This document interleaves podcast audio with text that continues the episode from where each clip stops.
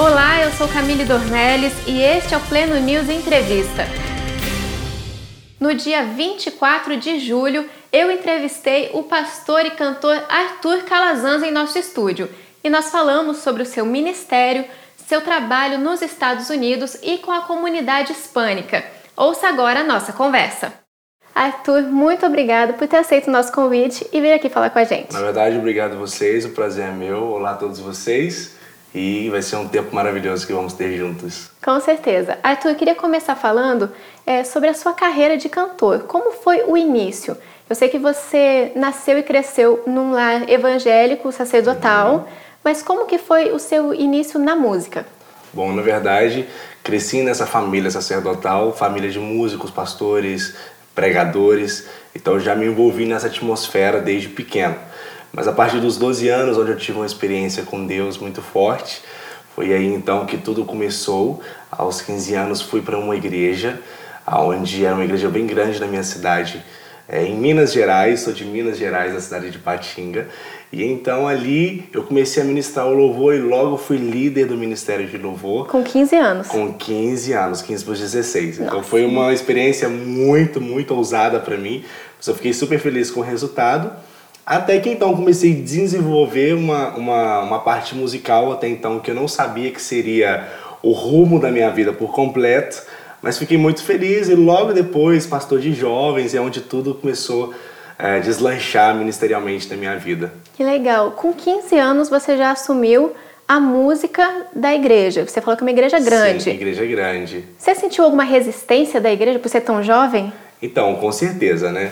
É complicado porque mesmo que você é, possa ter é, é, mais jovem, possa ter um pouco mais de experiência, você encontra um pouquinho de resistência, porque sempre as pessoas de mais idade, às vezes tem aquela resistência, será que ele tem experiência, será que ele tem algo para oferecer? Mas é o que eu sempre penso, a gente não pode subestimar a ninguém. E o resultado foi notório, os frutos apareceram, então aí depois consegui conquistar todo mundo e ficou tudo em paz. Que legal. E aí depois você foi ser pastor de jovens da mesma igreja, é isso? Sim. Não, aí eu mudei, fui mudado para outra cidade para pastorear.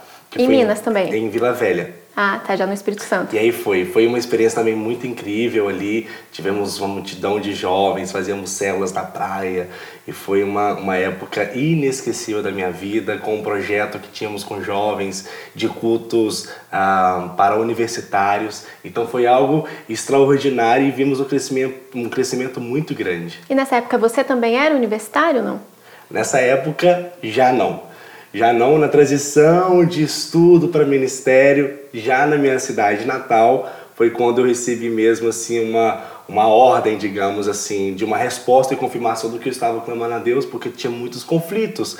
Se eu me dedicar à minha carreira profissional ou se dedicar à minha carreira ministerial. Uhum. Foi aí que eu tive a direção de dedicar 100% à minha parte ministerial. É, tava bem naquela transição ali de é, a gente ter que decidir o que vai fazer da vida, né? Na cabeça do jovem, imagina, o que, que eu vou fazer? Vai ser promissor ou não vai ser? Como é que eu vou viver o futuro? Como que vai ser? É tudo muito incerto que a gente, uhum. né? A gente... Mas aí Deus conduziu tudo da maneira melhor possível. E como que foi esse processo de escolher o ministério? Eu sempre fui apaixonado por igreja. Eu sempre amei estar na igreja, todos os cultos, é, estar na igreja nos ensaios, nos estudos bíblicos, na escola bíblica. Eu de verdade sempre amei, amei muito estar na, na igreja. Eu sempre falo que eu nasci para o altar. Ah, que legal. Então é, é uma paixão que já tenho comigo. Então quando eu recebi esse direcionamento, para mim não foi tão dolorido porque já era algo que eu amava.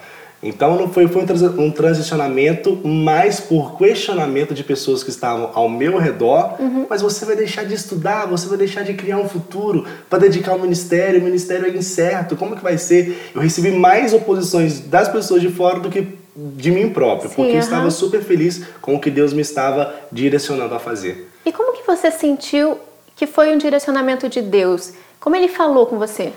Eu estava orando e pedindo muita confirmação porque eram decisões muito certeiras. Com certeza. De estar na igreja em tempo integral. Então, comecei a orar e pedir confirmação. Eu lembro que eu fiz um jejum na época de sete dias, a pão e água. Foi meu primeiro jejum mais forte que eu fiz assim. Nossa. Eu amo estar nessa atmosfera de jejum e tudo. E aí eu fui orar no monte, e aonde que Deus levou uma pessoa para confirmar aquilo que eu estava orando e eu não falei com ninguém do meu jejum, ninguém sabia que eu estava jejuando. Então Deus levantou essa pessoa que estava no monte e falou: Olha, Deus está recebendo o seu jejum e para confirmação a resposta é sim para aquilo que você está buscando. Caramba. Então foi algo muito assim, uau! E aí eu falei: Como Deus é lindo. Era alguém aí, que você conhecia? Não, a pessoa aleatória. Completamente desconhecido? Desconhecido. E isso que me marcou muito nesse dia, né? De ver uhum. como que Deus, quando Ele quer fazer, Ele levanta pessoas de onde nós menos esperamos e faz e confirma o que a gente está pedindo. Com certeza. E Arthur, você se dedica muito no seu trabalho agora você mora nos Estados Unidos, né? Sim. Uhum. E lá é a sua base do trabalho que alcança também a América Latina. Correto. Como foi a sua ida para os Estados Unidos? A minha ida para lá eu fui convidado para pregar em uma igreja hispana. Como eles me acharam, não sei. Foi algo muito de Deus mesmo. E aí eu cheguei, não falava o espanhol, porque aqui no Brasil, né, nós não consumimos, não consumimos muito o espanhol, mas na, mais o inglês. E aí eu cheguei, preguei nesse domingo os três cultos de lá. É, é uma igreja muito grande nos Estados Unidos. E nessa mesma semana tinha profetas de Porto Rico, da África, e todos eles começaram a me entregar palavras a profecias e falaram. E eles falaram de coisas que eu vivia no Brasil. Então foi algo muito Que você não tinha contado. E não tinha contado. E, e são pessoas de outra língua, então estavam me interpretando. É, foi algo muito louco que aconteceu nesse dia. Sobrenatural, né? Super. E aí eles falaram: olha, é, Deus te trouxe para cá e quer que você fique aqui. E daqui ele vai soprar o seu nome em todas as nações da terra, inclusive no Brasil. Então eu falei, Deus, e como que vai acontecer isso? Aqui é outra língua, é outro povo, é outro país. Como que vai ser? Eu tenho que abrir mão de tudo no Brasil. E aí na quinta-feira de novo, que ainda tinha um evento, o outro profeta de outro país voltou a falar a mesma coisa. Caramba. E eu estava um pouco resistente, né? Porque abrir mão de tudo que eu tinha aqui no Brasil era, era algo que eu não podia nem pensar. Uhum. E aí depois de toda essa confirmação, de tudo isso, eu orei, pedi a Deus a confirmação e resolvi ficar e tudo começou a acontecer. E, mas lá você não estava com visto permanente já, né? Porque você Não. foi só para um Pra evento e voltar. é. E essa foi a minha confirmação. Eu falei, Deus, eu fico, mas se o Senhor desenvolver os meus documentos, porque depois que você pede o seu visto, você já não pode mais voltar aos Estados Unidos. Então eu não creio que quando Deus tem um plano para nós, Ele nós temos que ficar ilegal, coisas- Uhum. ficar fora da lei. Então Deus, o céu é mais, a hierarquia do céu funciona muito mais que a da terra. Então eu fi- fiz essa prova, fiz essa, esse pedido a Deus e antes dos seis meses eu já estava documentado no país através da igreja que tem é, as comunicações, enfim, já é uma igreja muito relevante para o governo. Então foi tudo muito fácil de, de acontecer. E essa foi a minha resposta e tudo aconteceu e falei, uau, então aqui é o meu lugar.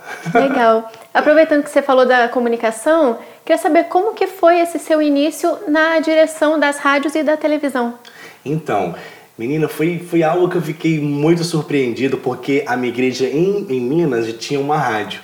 E uma rádio já dá muito trabalho. Quando eu vi que eles tinham 37 rádios, eu falei, oh my gosh, como que vai ser conduzir tudo isso? E o pastor me 37 chamou rádios. 37 rádios. Ou seja, é uma igreja hoje que ela comanda toda a comunicação dos Estados Unidos e alguns países Latinoamérica Tudo espanhol. tudo em espanhol. Agora a gente está começando a inserir algumas coisas em português por causa das parcerias que temos feito, feito no Brasil e lá não tem rádio em português, FM nem AM. Inclusive lá a AM ainda é muito forte. Nossa, que- então é que muito, né? muito, muito, muito legal. O mundo de rádio lá ainda funciona muito. E aí foi um desafio muito grande, porque muitas rádios, me comunicar com muitas nações, países com culturas diferentes, porque a gente está falando que a minha igreja, por exemplo, são mais de 25 países dentro da mesma igreja.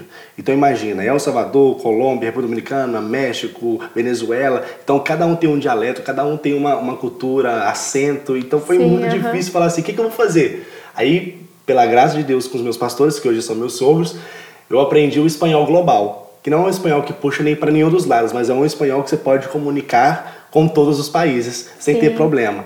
Então, aí com a rádio foi assim, eu aprendi essa comunicação, me conectei com Latinoamérica inteiro, porque através das nossas rádios fizemos amizade com outras rádios de outros países, parceria, aquela coisa toda, para crescer a aliança, porque eu creio muito no trabalho em conjunto, uma, uma, uma pessoa não faz nada sozinha.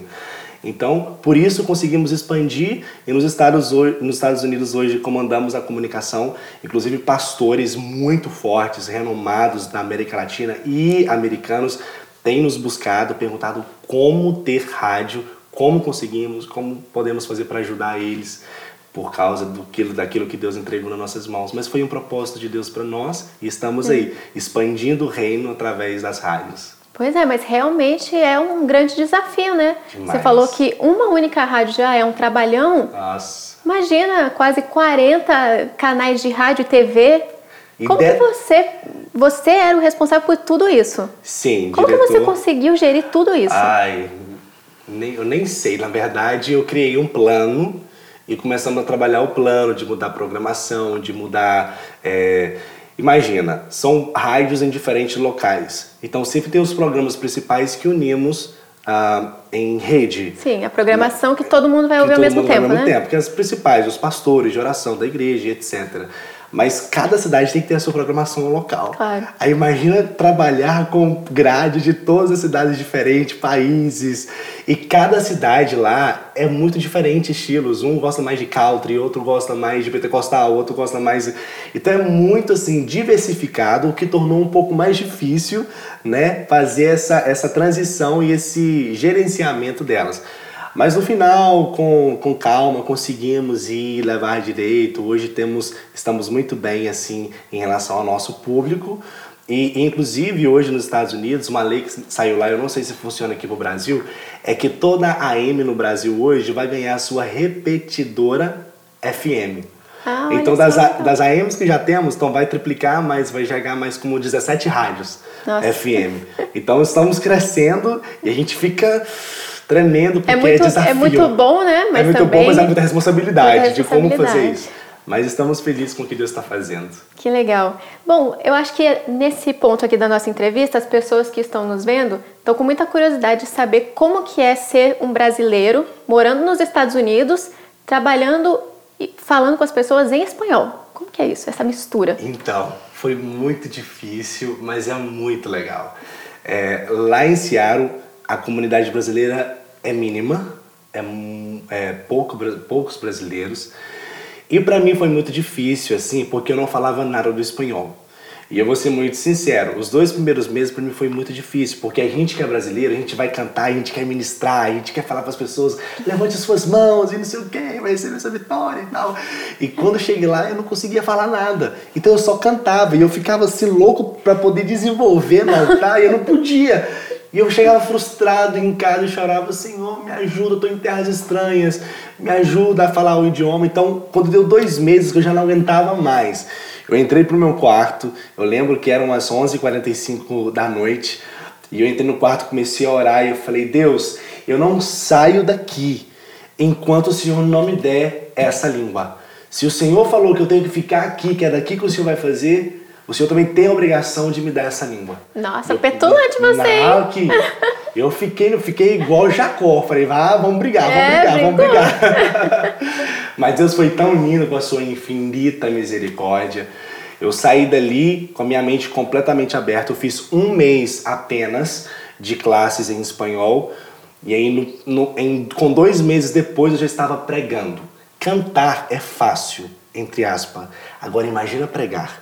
Que você tem que discorrer 40, 50 minutos falando gírias deles, usando palavras que eles usam que eles vão entender. Nossa. Então foi para mim uma experiência extraordinária quando eu estava pregando pela primeira vez em espanhol como um hispano. E eu podia usar as palavras dele, tipo candela, essas coisas. O que, que é E- canela? Candela é como. é, tem fogo de Deus aqui, tem candela. São palavras que eu nunca imaginaria, que eu nunca falaria. E tudo eu fui aprendendo e de uma forma muito fácil, porque nessa madrugada, nessa madrugada eu creio que Deus abriu a minha mente, o meu entendimento para o espanhol. Então hoje eu convivo com essa, com essa comunidade linda. Eu falo que eu sou brasileiro de nascença, mas sou hispano de coração. Então eu tenho essas duas nacionalidades, eu falo. Eu estou super feliz com todos eles, são pessoas muito lindas. E é muito bom conviver o Brasil com a Latinoamérica. Embora tem muitas coisas que se parecem, tá? Em comidas, em palavras. É incrível, eu amo. É, porque a gente está todo mundo próximo, né? Muito Mas é próximo. muito interessante pensar que é, a gente tem muita proximidade física, Sim. geográfica, mas às vezes uma distância muito grande de cultura não, a gente não sabe nem qual é o sotaque, por exemplo, do Equador ou do Peru. Justamente. Uma coisa diferente assim, né, que a gente vive aqui no Brasil. É muito, é muito, é muito legal assim. as comidas são mais fáceis, né? Agora, tem palavras dentro deles mesmo que para um país é uma palavra normal, mas para outro país é uma palavra ruim. É um então, palavrão, assim. É palavrão. Então é muito complicado e é muito engraçado. Por exemplo, eu, eu, eu não tinha ideia, porque é, graças é obrigado, né? Uhum. Só que para nós, obrigado para homens e obrigada para mulheres, né? É. Então eu chegava lá e para os homens eu falava, gracias. Gracias. eles morriam de ir. Eu falei, não, eu vou aprender, eu vou aprender. Então é muito legal, assim, o convívio, gente, é maravilhoso. Que legal. Bom, eu queria falar agora, voltando sobre a sua carreira musical. É, você investe muito nos collabs, Sim. muito em parcerias com outras pessoas. E eu queria saber por que você faz isso, por que você acha interessante esse tipo de apresentação das músicas. Então, voltando lá atrás na profecia que eu recebi em Seara nesse dia, uma palavra muito chave que me marcou é que todos os dois profetas falaram a mesma coisa. Eles falaram: Eu estou te colocando aqui como uma ponte para unir culturas, unir nações, unir raças e povos. Então isso para mim pesou muito sobre meus ombros, porque você ser responsável ser uma, uma pequena, um grão de areia ali que Deus está levantando para unir países, unir culturas, isso é muito forte. E ao mesmo tempo é uma experiência, uma, uma responsabilidade muito grande. Então eu, eu pensava, como que vai acontecer isso? Pois como é. que eu vou unir? Eu sou ninguém. E Deus começou então, da noite para o dia, começou a me conectar com todo mundo Latinoamérica. E aí hoje eu falei, quero unir. Então por que os collabs? É levar o povo do Brasil para a Latinoamérica e trazer o povo de Latinoamérica para o Brasil, porque nós temos muito em comum. A paixão por Deus, a forma de adorar, esse amor à igreja, ao altar, às pessoas. É, é, nós, nós somos iguais, assim, sabe? É muito parecido a forma de expressar. Eles amam como os brasileiros adoram. Eles amam, Legal. eles falam assim, vocês são muito apaixonados naquilo que vocês fazem. Então, eles amam a nossa forma de adorar. E eu amo a forma de adorar deles também. É muito, inclusive, eu, eu até falo para vocês, comece a buscar pessoas em espanhol, cantores, pregadores, porque realmente são tem muito que oferecer para nós também, para aprender muito com eles. Então, a ideia do collab é unir, é um cumprimento da profecia. Entendi. De ser essa que ponte. lindo, que legal. É. E, e você está agora aqui no Brasil fazendo um trabalho com a Bruna Carla, Sim. pela MK Music. Como que está sendo esse trabalho? O que, que você pode falar sobre isso? Nossa, para mim foi um presente. O EP espanhol da Bruna foi um presente. E, e a Bruna, ela é incrível, né? A Bruna, ela consegue alcançar um público pentecostal e ela consegue alcançar, alcançar um público do worship, digamos É, assim, mais né? congregacional, Mais assim. congregacional, mais igreja. E, e lá fora, assim, o, o pentecostal, no Brasil a gente está saturado de cantores pentecostais, né? Muita gente que canta pentecostal. Mas lá fora não tem muito. Não é tão conhecido Não, assim. não é tão, não é muito forte, então é uma lacuna que está vazia. Entendi, que legal. Então eu acho que, que com a Bruna e outros cantores também da MK que vão vir, é, creio, é, vão poder preencher uma lacuna, uma lacuna que está vazia e eu acho que isso vai ser um êxito muito grande. E para mim foi um presente estar com ela, ter o coração de Deus e eu sei que, que vai impactar pessoas Latinoamérica, as canções são lindas, são três regravações de sucessos dela e três canções inéditas. Então, eu só posso dizer que está incrível que não só Latinoamérica vai ser abençoada, mas o Brasil também vai ser abençoado por essas canções. Que legal. E você também ajudou no espanhol mesmo, né? Sim, a- músicas. na gravação estivemos aqui como um coach, né? Um coach de voz para ajudar na, na dicção, nas palavras, porque quando eu não tinha muita é, é, facilidade, eu não falava muito espanhol, então a gente vem para ensinar, Sim. porque nem sempre é como você fala como lê, tem os acentos. E a minha São os preocupação, sotaques, né? os sotaques. Então a minha preocupação mesmo é fazer com que lá escute as pessoas daqui como um hispano. Aham. Não é, por exemplo, às vezes nós vemos americano cantando em português, nós, nós sabemos que são americanos. Tem um por causa do sotaquezinho, assim, no acento, final, né? né? Assim, não é que seja ruim, mas a minha preocupação é, eu quero que chegue lá e que não percebem que é brasileira. Ah, uau, de onde saiu? De qual país? Será que é do México? Será que é Argentina? então a minha preocupação é que as pessoas vejam como hispana mesmo. Legal. Então por isso a gente tá um pouquinho exigente com os acentos, regrave, grava de novo, grava de novo, e a língua embola, por causa da R, do L, que a gente não está acostumado. Mas ficou tudo perfeito. Que massa. E a Bruna Carla é uma hispana. Agora ela está pronta para ser já tá. Latinoamérica. Que legal. E quais são seus próximos projetos na música? Então, os nossos próximos projetos, eu estou muito empolgado e emocionado, porque vem muita coisa nova, em parceria inclusive com a gravadora. Com a MK é, Music com a também. MK Music. Eu estou super Estou expectando, uma expectativa daquilo que Deus vai fazer para o Brasil e Latinoamérica, de uma parceria que estamos fazendo, para unir mesmo Agora eu, eu era um grãozinho de areia que estava hum, participando do cumprimento de uma promessa de Deus. Agora eu consegui envolver pessoas que tornaram isso mais poderoso, mais, mais forte, né? mais palpável. Então a gente com essa parceria está vindo, bem single novo, bem collabs novos com brasileiros, brasileiros e hispanos, que são referência na América Latina, como Cristina Declário, Mielson Marcos. Então eu estou super feliz com tudo que Deus está fazendo e vai fazer nesses dias. Que legal. Muito obrigada, Arthur. Foi muito legal nossa entrevista. Adorei as suas novidades e eu espero ver esses trabalhos aí em breve. Para a gente Ai, poder não. aproveitar e também conhecer um pouquinho mais do espanhol que realmente o brasileiro Ai, vale a pena, é, vale a pena se, se aprofundar, né? Vale conhecer a, a cultura. É. Não, obrigado você, obrigado vocês pelo convite. Deus abençoe a todos vocês. E buscam espanhol, escutam mesmo, porque vai ser bênção. Comece pelo EP da Bruna, que vai ser maravilhoso. E obrigado, foi um prazer estar com vocês. Estamos às ordens. Este foi o Pleno News Entrevista com Arthur Calazans. Fique ligado em nossos podcasts. O Pleno News é notícia de verdade.